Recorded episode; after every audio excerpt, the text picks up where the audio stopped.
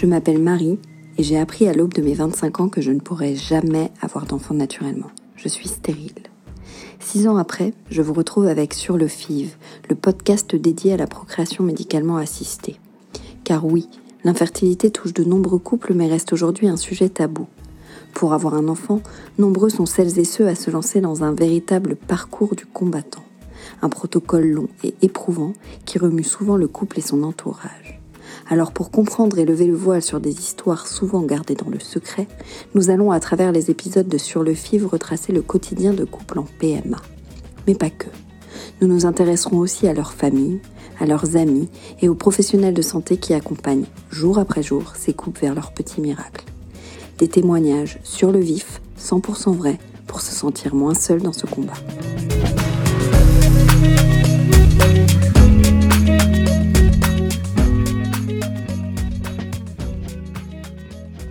Aujourd'hui, dans le nouvel épisode de Sur le FIV, je reçois Mathieu, qui n'est autre que mon grand frère.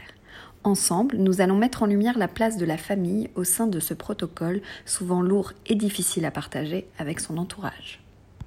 Bonjour Mathieu. Salut. Euh, la première chose que j'aimerais savoir, c'est que tu nous parles un peu de ce que tu as ressenti au moment où tu as appris que j'entamais ce protocole FIV. Alors au moment où tu as, commencé ce protocole FIV, euh, je m'y attendais parce que parce qu'on en a souvent parlé ensemble, parce que, parce que j'ai appris cette, cette mauvaise nouvelle, entre guillemets, il y a quelques années. Et, voilà, je, trouve que c'est un protocole qui est courageux. Et cette envie de donner la vie est juste incroyable. Et elle mérite, elle mérite euh, tout le meilleur parce que, parce que as, voilà, tu vas passer par des étapes compliquées, vous allez passer par des étapes compliquées et vous allez le faire ensemble et vous allez y arriver. Et justement, enfin, en termes d'émotion, tu l'as appris il y a quelques années, euh, donc euh, quand j'avais 25 ans, au moment où j'ai eu ce gros souci de santé. Je sais qu'à l'époque, tu avais de la colère. Est-ce qu'aujourd'hui, dans ce protocole, tu ressens une autre forme d'émotion? Est-ce que la colère s'est transformée en quelque chose de plus sain? Ou est-ce que tu éprouves encore cette, euh, cette rage, on va dire? Bah, la rage, elle est toujours parce qu'il y a un sentiment d'injustice. On se demande toujours pourquoi, pourquoi toi, pourquoi, pourquoi ça tombe sur nous encore une fois. Mais à partir de là, une fois que c'est digéré, il faut, il faut avancer. Tout ce, que, tout ce que la vie t'amène en négatif, il faut le rendre positif. Et vous, vous le faites, vous en êtes la preuve vivante avec Kevin. Tu as trouvé quelqu'un de bien qui t'accompagne là-dedans et qui, et qui va mettre ce point négatif de ta vie en valeur. Et même si vous allez passer par des étapes très compliquées, et toi la première, vous allez réussir à faire quelque chose de joli et beau. À la fin, c'est ça qui compte. À la fin, c'est ça qui compte. C'est à la fin du bal qu'on paye les musiciens. et au niveau euh, justement de euh, du rôle de la famille, est-ce que selon toi, quel est, ce rôle quel, doit être ton rôle dans ce protocole, dans cette démarche qui est avant tout, on va dire, personnelle et qui concerne que le couple? Bah, le, rôle de la famille ou des amis, elle est, très compliquée. C'est très compliqué de faire sa place parce que tu sais pas ce que tu dois dire, ce que tu dois pas dire.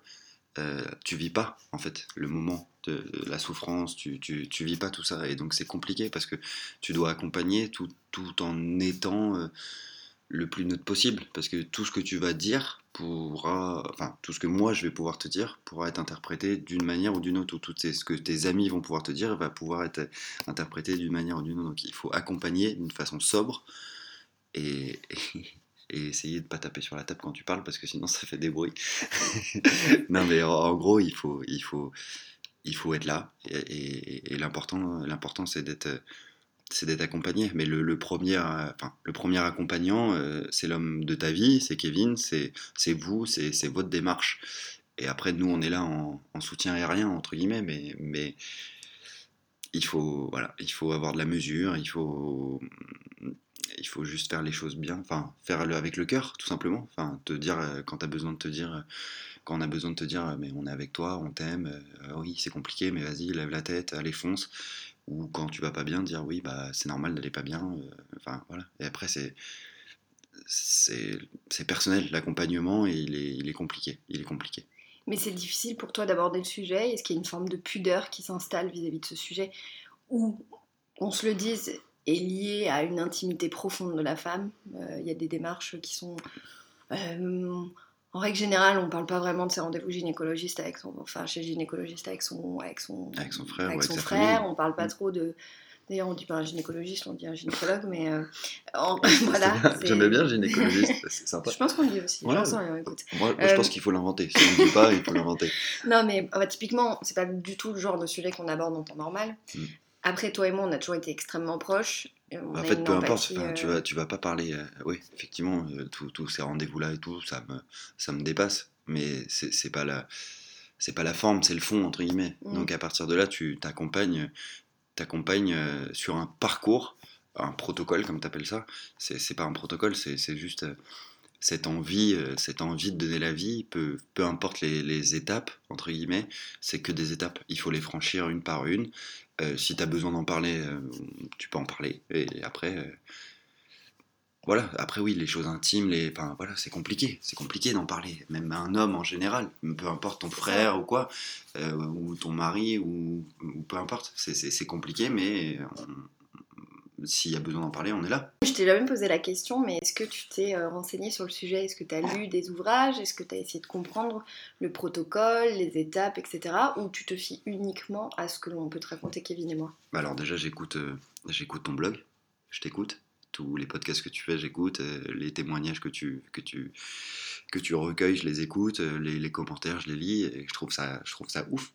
Bah, c'est bien, c'est un bon exutoire. C'est et, et- et par ça, j'apprends beaucoup. Non, parce que non, effectivement, quand tu quand t'es pas touché personnellement, entre guillemets, je, suis- je- je suis touché par ça parce que t'es ma sœur, mais tu, tu peux pas t'y intéresser, c'est compliqué, c'est compliqué, et, et donc euh, tu vas pas, c'est comme quelqu'un qui a jamais été touché par euh, la maladie ou par X ou par Y, qui va pas aller se documenter sur ça. Enfin, tu vois ce que je veux dire? Donc, euh, donc déjà, euh, je trouve la démarche de, comme tu dis, de pas avoir de pudeur, de, de- de- d'exposer tout ça, c'est, courageux de ouf. Et après, euh, après oui, je me documente euh, via, via, via ce que tu dis, via ce que tu vis, via, via ce que tu me dis. Et, c'en est, est déjà bien. Enfin, je vais pas aller chercher plus loin. Je te dis, moi, le, fond, je, je regarde pas la forme, je regarde le fond. Le fond, c'est de, cette envie de donner la vie et, et cette envie d'être maman et cette envie de- de se battre pour ça. Mhm. Et tu t'es jamais dit que. euh, parce que c'est vrai que depuis qu'on est rentré en protocole. euh, alors je sais pas quand est-ce qu'on peut se dire qu'on rentre en, protocole, mais on va dire depuis un an et demi qu'on est dans, dans le sujet, euh, clairement, qu'on a commencé les démarches, les piqûres et tout le reste. T'as pas le sentiment que le sujet peut être trop présent dans notre famille? Non, non. Il est présent depuis le début. En fait, il est présent depuis que tu as eu souci de santé, depuis que ce putain de médecin, il t'a dit euh, d'une façon cash, euh, voilà. euh, je me souviens de l'appel de, maman euh, qui venait de tomber dans les pommes et qui me dit Marie, elle a eu un gros pépin de santé et, voilà, ça va être très compliqué pour elle d'avoir un, un enfant. Le, sujet, il est rentré dans notre vie euh, d'une façon brute et frontale et après, peu importe le moment où t'entames, comme tu dis, une démarche, euh, peu importe, le combat, il avait commencé ce jour-là. En tout cas, pour moi, pour la famille, pour nous, enfin moi, le, combat, il avait commencé depuis ce jour-là en disant, bon, bah, je vais devoir être présent sur ce, sur ce sujet et, et on va de, enfin, tu vas devoir te battre et je- j'es- j'espère et je suis persuadé que j'aurai un jour un, un- un- joli neveu ou une jolie nièce à qui je vais pouvoir donner euh, de l'amour. Mais, mais le combat, il a commencé dès le départ, enfin, dès, ton souci de santé. Il n'y a pas de protocole. Oui, surtout que, euh, alors euh, ça, euh, j'en ai pas parlé jusqu'à présent et donc je vais le partager avec vous. Au moment où, où je- j'ai eu mon énorme souci de santé, donc qui était une pelvipéritonite euh, qui a causé euh, enfin, vraiment euh, une infection euh, généralisée au niveau des, des voies basses, euh, j'étais célibataire et j'avais 25 ans. Et depuis que je suis toute gamine, euh, le désir d'enfant est ancré en moi. Et, euh, Parce que tu pues l'amour. ouais, enfin, j'avais ce besoin de materner, clairement. Et donc, du coup, quand j'avais euh, 25 ans et qu'on m'apprend à 25 ans que, en gros, pour moi, hein, je- je- encore une fois, tout ce que je dis m'appartient et, et n'est pas une généralité ou un cas qu'il faut prendre pour, euh, pour soi. A une histoire à part entière. hein. Exactement, c'est euh, juste qu'au moment où on me l'apprend, pour moi, ma vie, elle est finie. Parce que j'ai toujours dit à ma mère, et je m'en souviens, si un jour on m'apprend que je peux pas avoir d'enfant, je me fous en l'air. Donc autant vous dire que ma mère est tombée dans les pommes euh, au moment où on lui annonce que je peux pas avoir d'enfant parce que elle, elle est triste non seulement que je puisse pas en avoir, mais elle se dit aussi Elle voit je vais perdre ma fille. Donc il s'ensuit une énorme, euh, euh, on va dire, je suis un peu émue, désolée, une, un- une énorme période où je suis à blanc, je suis dans le vide, je, je- Noir. je subis ma vie en fait, c'est, c'est- je la vis pas, je la subis. Et surtout, je vois le fait euh, que, en étant célibataire, que chaque rencontre, mais c'est très personnel, hein, je pense que je suis, une- je, suis un peu une, nana qui intellectualise beaucoup trop des choses. Je me dis qu'au moment où je vais rencontrer quelqu'un, va falloir que je lui expose le fait que je peux pas avoir d'enfant. Et donc, je me refuse de rencontrer quelqu'un. Donc, je reste des années et des années célibataire. Euh, sans port d'attache, euh, sans projet d'avenir, puisque en étant seule, au- enfin, en étant seule à 25 ans, on n'imagine pas euh, de faire ce protocole seul. Mais très vite, par le dialogue qui est très. la parole qui est très libérée chez nous et le fait qu'on ait une famille qui parle énormément, euh, j'en parle autour de moi en disant euh, moi il faut que je me mette une deadline euh, si à tel âge j'ai pas d'enfant il faut que je trouve une solution. Et mon frère qui est présent aujourd'hui et qui vit pas à côté de chez nous et qui est présent ce week-end avec moi et on en profite pour enregistrer ce podcast m'a dit à l'époque je t'emmènerai où il faudra t'emmener pour qu'on fasse en sorte que tu puisses faire un enfant et donc à l'époque, on avait parlé du fait d'aller faire congeler euh, mes ovocytes euh, en Espagne. Et donc on s'était fixé euh, un âge, 31 ans, pour descendre en Espagne tous les deux pour qu'on aille faire euh, ma congélation d'ovocytes. Dans le but que si je rencontre quelqu'un un peu sur le, sur le tard, je puisse euh, quand même faire un enfant avec lui. Parce qu'on le sait, il y a cette injustice qui est liée aux femmes et qui est liée au fait qu'on ait une vraie horloge biologique. Et donc on avait euh, déjà entamé cette démarche. Donc la, la- question de la procréation médicalement assistée est très vite arrivée dans notre famille.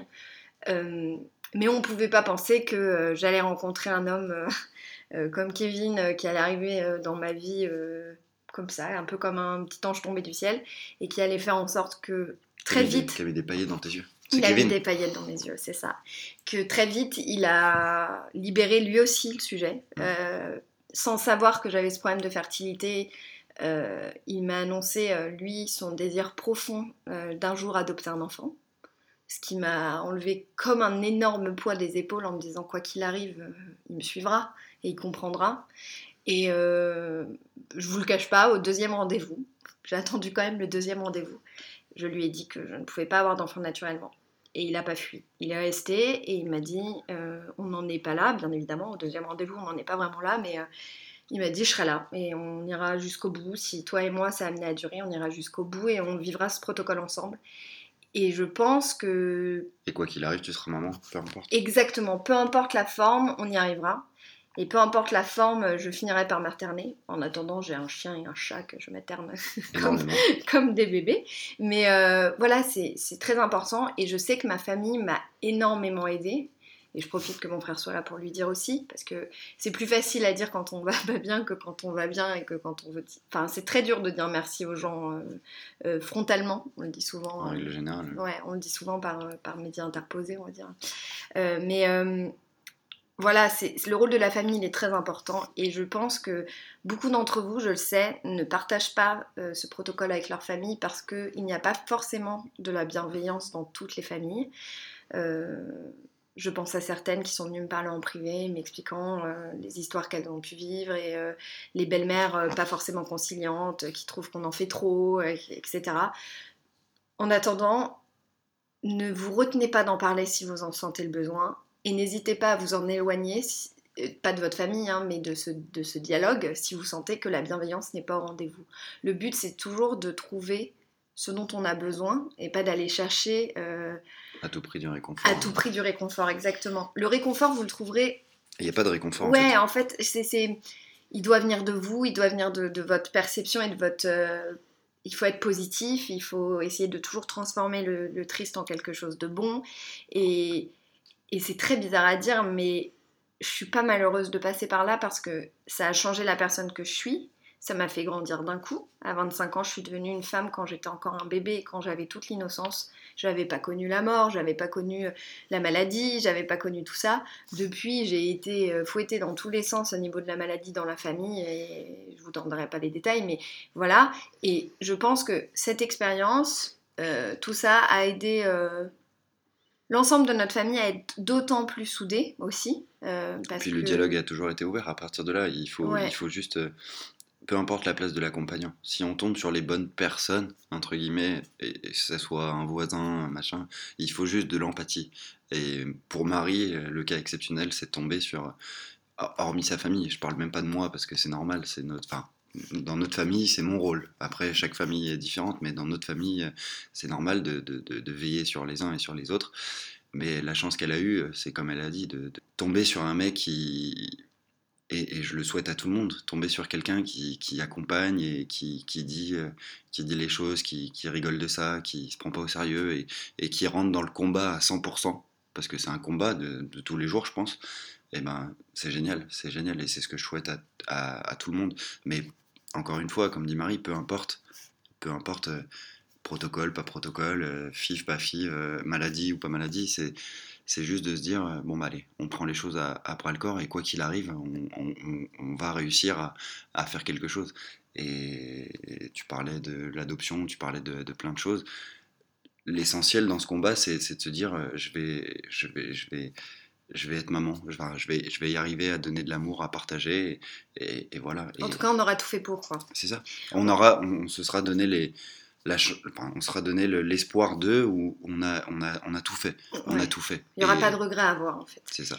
Et, le, et justement, enfin là en parlant, euh, je réalise qu'il y a un autre point, c'est que. Euh, c'est bien cette conversation ouverte. Ouais, hmm. non mais il y a un autre point, c'est le fait que, que là, dans nos tentatives, euh, nous on a parlé très librement du fait qu'on entrait en protocole. Les premières piqûres, on était en vacances en famille au ski. Et euh, même mes neveux qui sont tout petits, euh, qui ont 8 ans et, 7 ans, 6 mm. euh, bah, ans à l'époque. qui ont déjà vécu plein de choses. Qui ont déjà vécu plein de choses aussi, étaient là. Et on a fait venir une infirmière au ski qui est venue me faire les piqûres au début. Et tout le monde était au courant de ce qui se passait dans la chambre du haut, même les enfants. On leur a expliqué avec des mots d'enfant. Et nous, ça a toujours été très important qu'il n'y ait pas de non-dit, etc. Néanmoins, euh, quand on a commencé le, protocole et qu'on a eu euh, la ponction, ils ont tous été au courant en temps réel de combien on avait eu d'ovocytes, combien d'embryons, combien d'embryons congelés. On a de temps que Kevin est resté dans la salle. ouais, même la dose et tout. Non, mais vraiment, il n'y a aucune pudeur et de transparence. Enfin, il y a une vraie transparence et pas, pas de pudeur euh, au niveau de notre famille. Et c'est un peu mon combat aussi de libérer la parole et et c'est pas faire que ça manque de pudeur, c'est faire que ça devienne normal d'en parler. Parce qu'aujourd'hui, on est capable de dire, quand on a aucun problème de santé, euh, j'ai plein de copines qui sont enceintes, on est capable de dire, ah ouais, bah nous on essaye de faire bébé, ah bon bah je suis enceinte, ah bah ça il s'est passé, ah j'ai été, et puis euh, on a vu que euh, l'embryon il avait grandi. Et pourquoi nous on n'aurait pas le droit de dire, bah moi j'ai fait une piqûre, et bah j'ai vu que mon taux il était monté à ça, c'était génial. De la même manière, on a le droit d'en parler. je fais une, parenthèse parce qu'en réalité, là où je voulais en venir, c'était que quand on est passé en transfert d'embryon congelé, quand on a débuté donc les transferts, on avait envie, nous aussi, d'avoir le droit de faire la surprise à notre famille, de dire hey, oh, on a un truc à vous annoncer, je suis enceinte. Et donc, du coup, on a menti. On a commencé à mentir, on est rentré dans un protocole de mensonge, mais qui était euh, pour du bien, hein. c'était pas le mensonge, euh, le mauvais mensonge, c'était le mensonge pour pouvoir faire la surprise. Et donc du coup, euh, ce qui s'est passé, c'est que pour le premier euh, transfert, on n'a on pas dit quand est-ce que ça se passait. Euh, on a fait notre truc de notre côté et puis on a attendu, on leur a fait croire que mes taux n'étaient pas assez bons pour que on fasse le transfert, que avec l'été qui arrivait c'était un peu compliqué, les labos, on connaît hein, les excuses qu'on peut trouver dans ces cas-là, je pense qu'on n'a pas été les seuls à mentir dans, dans, cette histoire. Et au final... il n'y avait plus de partage. Il n'y avait plus trop de partage. Et ça rend en fait la déception d'autant plus difficile à digérer quand on apprend que c'est négatif. Parce que moi, ma maman, c'est comme ma meilleure amie, je lui dis tout. Je l'ai au téléphone plusieurs fois par jour. Et là, il fallait que je lui mente alors que j'avais mal, alors que, alors que je venais d'apprendre que c'était négatif et que j'étais persuadée d'être enceinte, comme je vous l'ai dit, le premier, j'étais juste absolument persuadée de l'être, j'avais tous les symptômes, etc. Mais ça m'a pas empêché de faire la même bêtise une deuxième fois. je dis bêtise, encore une fois, c'est personnel et je ne juge pas les autres si elles le font, si vous le faites. Mais j'ai rementi sur ma deuxième tentative en trouvant de nouveau une excuse, mais qui passait. Le problème, c'est que le deuxième euh, transfert euh, a été très très compliqué pour moi, euh, la préparation, parce que j'ai eu 39 jours de, de, préparation à ce cycle substitué. Et hum, les transferts, enfin tous les médicaments, etc., je les ai pas super bien. Ouais, je l'ai pas très bien vécu psychologiquement. J'ai été assez atteinte par le protocole, très fatiguée, etc. Et donc, je m'enfermais chez moi parce que je, travaille à domicile et je passais mon temps à vivre avec mes nausées euh, seule et à pas trop partager. Et même vis-à-vis de Kevin, je lui ai dit un quart de ce que je ressentais parce que je voulais pas l'inquiéter. Et en en parlant a posteriori avec euh, ma maman quand ça n'a pas marché, elle m'a avoué qu'elle l'avait super mal vécu parce que me connaissant et étant très empathique et très fusionnelle avec moi, elle ressentait que quelque chose n'allait pas. Mais du coup, au lieu de se dire que c'était un, un, juste, entre guillemets, un transfert qui n'avait pas fonctionné. Elle a imaginé qu'on m'avait découvert quelque chose de plus grave, que euh, j'avais un souci de santé supplémentaire, qu'avec les examens que j'avais faits, hystéroscopie, hystérographie, euh, tout ce que vous voulez, on avait découvert autre chose et que je lui cachais la vérité. Et donc ça, justement, Mathieu, je voudrais savoir toi comment tu l'as vécu? Bah, le pire ennemi, euh, le pire ennemi de, l'être humain, c'est l'imagination. C'est le pire ennemi et le meilleur ami parce qu'on peut s'évader, mais aussi on peut imaginer le pire. Et dans le cas de, dans le cas de soucis de santé, entre guillemets, l'imagination, c'est la pire des choses. C'est, on, s'imagine toujours le pire, et quand il n'y a plus de dialogue, obligatoirement, il y a, y a de l'imagination qui arrive. Et, enfin, et, voilà, comme dit Marie, on connaît les personnes malgré tout, les gens vous connaissent, et donc on se dit, bah, il y a quelque chose qui ne va pas, mais on n'arrive pas à cerner le pourquoi du comment, et du coup, on, on commence à imaginer. Et quand on imagine, c'est pas bon. C'est pas bon. Le dialogue, le dialogue, à mon avis, hein, le dialogue c'est super important. Et pour les gens qui sont dans un combat, peu importe lequel, et pour, euh, et pour les accompagnants, parce que, parce que le rôle de l'accompagnant, il est, euh, il, est difficile aussi, parce que parce qu'encore une fois, on doit faire, euh, on, doit faire preuve d'empathie, on doit faire preuve de, de, de, de, on, on, doit attention, faire attention entre guillemets à ce qu'on peut dire et pas dire. Euh, on doit secouer la personne, mais sans, sans trop la secouer non plus. Enfin, c'est compliqué, c'est compliqué. Et donc, c'est important de, dialoguer, de dire les choses et, euh, et, de faire preuve, entre guillemets, de, transparence. Parce que, parce que sinon, euh, voilà, comme l'a dit Marie, après, c'est l'imaginaire qui se met en route. Et quand l'imaginaire se met en route, bah, on imagine toujours le pire en se disant Mais pourquoi elle va mal? Qu'est-ce qui s'est passé? Elle me l'a. pas elle me dit pas, elle me dit pas tout. Je sens qu'il y a quelque chose qui va pas. Et voilà, ça c'est dangereux, c'est dangereux. Bah justement, je pense qu'on peut on peut un peu conclure là-dessus, c'est-à-dire que euh, aujourd'hui, en fait, pour moi, ce, que j'en retiens en fait de ces deux premières tentatives et de l'ensemble de mon protocole jusqu'à présent, c'est que il est très important de dialoguer. Et parfois, oui, on n'a pas envie de parler. Parfois, oui, on n'a pas envie de répéter 15 fois la même chose. Parfois, oui, on veut garder des choses pour soi. Euh, personnellement, euh, mon compte sur le FIV a été un exutoire énorme et a permis à faire comprendre à de, nombreuses personnes autour de moi ce que j'étais en train de vivre, et même à mes proches, mes amis, etc. Et donc il est important de protéger votre petit cœur, de protéger celui de vos proches en communiquant à la hauteur qui vous semble essentielle. Il n'est pas obligatoire de le faire, mais si vous pouvez le faire, faites-le parce que vos proches sentiront toujours qu'il se passe quelque chose. Parce que, qu'on se le dise, on laisse on y perd des ailes. Donc euh, faites attention à ça et euh, protégez-vous et on vous souhaite plein de bonnes choses et parlez à vos proches. Que du bonheur.